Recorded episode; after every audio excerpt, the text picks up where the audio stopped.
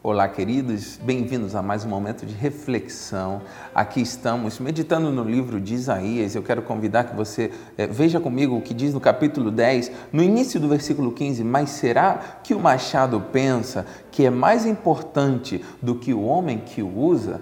Olha, eu achei muito interessante essa colocação do profeta Isaías quando ele falou isso nesse versículo, porque precisamos entender que nós somos ferramentas nas mãos de Deus. Agora preste atenção numa coisa: a ferramenta, ela pode ser até uma ferramenta de qualidade, pode ser uma ferramenta de uma marca importante, mas se a pessoa que, que, que usa essa ferramenta não sabe manipulá-la da forma correta, de nada vai adiantar. Ou se essa ferramenta cai na mão da pessoa errada, imagina só, imagina só um machado na mão de uma pessoa certa. O machado vai poder cumprir a sua missão. E, e de fato, o machado, mesmo se ele não estiver completamente amolado, se a pessoa que sabe cortar com ele vai atacar a madeira, a madeira da forma certa, ele vai conseguir o objetivo pelo qual ele lançou o machado. Agora, se o machado está na mão da pessoa errada,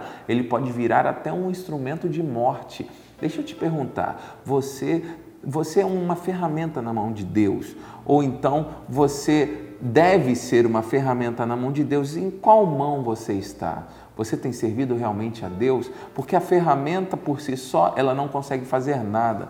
Um machado, ele não consegue levantar sozinho e automaticamente cortar uma madeira. Ele precisa que alguém segure e lance ele. Agora, deixa eu te falar, você está permitindo que Deus segure a tua mão e te use na área que Ele deseja que você seja usado? Ou você tem sido mais um instrumento nas mãos do diabo? Presta bem atenção nisso e venha para estar nas mãos de Deus, porque Deus, Ele vai poder puxar e fazer que o melhor de ti saia à luz e você seja feliz vivendo o propósito de Deus para a tua vida. Que Deus te abençoe muitíssimo.